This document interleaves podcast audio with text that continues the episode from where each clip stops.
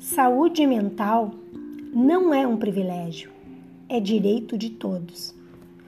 Uma questão importante foi abordada recentemente pela Organização Mundial da Saúde e a Organização das Nações Unidas. Uma possível quarta onda da pandemia, mas esta relacionada à saúde mental. Diante de 8 milhões e meio de pessoas infectadas e 500 mil pessoas mortas, a Organização Mundial da Saúde prevê um impacto na saúde mental no planeta. Em 14 de junho, a ONU lançou um relatório defendendo um investimento urgente em serviços de saúde mental. Fatores como o distanciamento social, o receio de contrair a doença, a experiência de doença grave ou o luto ocupam o pensamento das pessoas.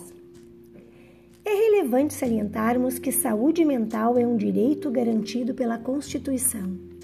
Além disto, a Associação Nacional de Saúde Suplementar regulamenta os planos de saúde quanto à obrigatoriedade legal de oferecerem cobertura as consultas ou sessões com psicólogos. Não abra mão de seus direitos. A saúde mental, repito, não é privilégio, é um direito de todos.